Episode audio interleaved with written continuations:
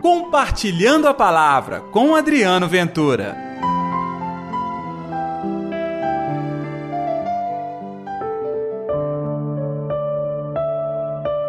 Afastai-vos de mim, todos vós que praticais a injustiça. Olá pessoal, tudo bem? Eu sou Adriano Ventura, está no ar o Compartilhando a Palavra desta quarta-feira, hoje, dia 26 de outubro.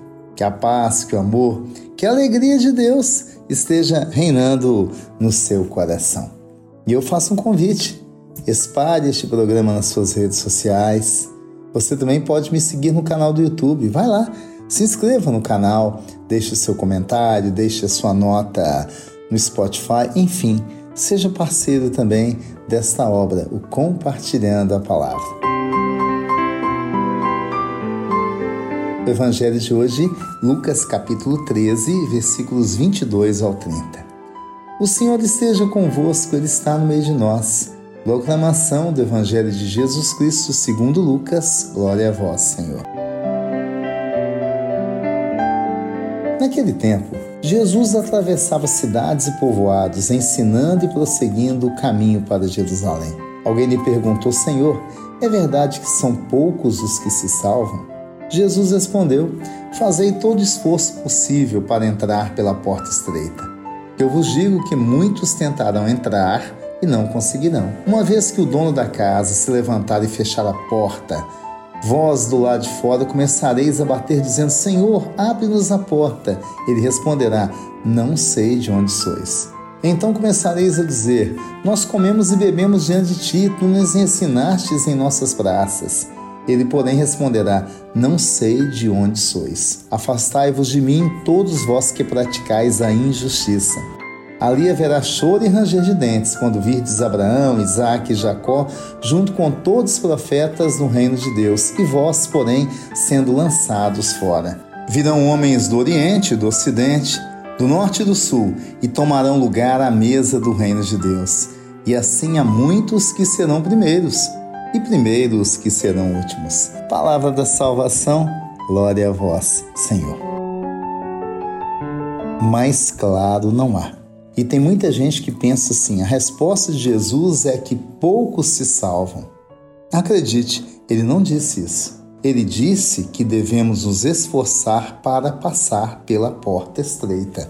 Por ser estreita, é mais difícil, é apertado, mas é possível. Por isso, Jesus disse: Fazei todo o esforço. Então vamos lá.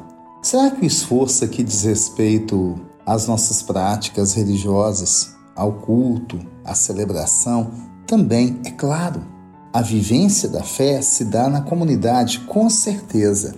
Sim, há que participar, há que ser parte da igreja. Isso, uma igreja militante, atuante. Mas percebeu uma coisa? Quando Jesus fala que a porta foi fechada e as pessoas gritam: Senhor, somos nós que estávamos com o Senhor na ceia, estávamos sentados contigo, comemos e bebemos contigo nas praças. Dá a entender que são as pessoas que conhecem o Senhor. Sim, todos nós podemos dizer que conhecemos o Senhor, mas tem uma coisa: ele reconhece aqueles que praticam a justiça. Então, o fio da navalha aqui, a porta estreita, está numa frase muito importante para mim e para você. Afastai-vos de mim, todos vós que praticais a injustiça. Gente, não é que é verdade? Eu posso ser a pessoa mais reconhecida como participante da igreja, como pessoa de oração, mas ser, na prática, alguém que vive a injustiça. Entendeu?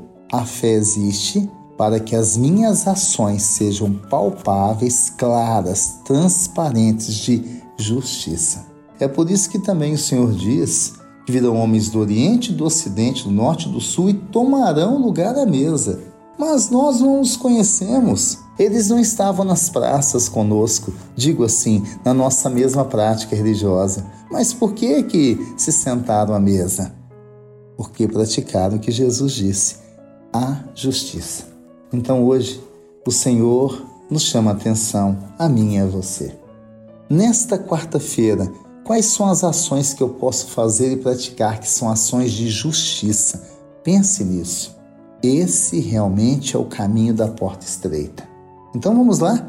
Caminho só acontece com aqueles que estão dispostos a caminhar. Você está disposto? Eu também estou.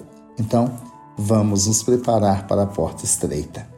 Começa com a prática da justiça. Peçamos a Deus. Atende, ó Senhor, a minha oração e ouve as minhas súplicas. Responde-me, ó Deus, tão justo e fiel. Senhor Jesus, que ao longo de toda esta quarta-feira a gente possa o tempo todo experimentar a justiça, praticar a justiça, para que, como homens e mulheres de justiça, possamos aproximar todos do teu reino. Em nome do Pai, do Filho e do Espírito Santo. Amém. E pela intercessão de Nossa Senhora da Piedade, padroeira das nossas Minas Gerais.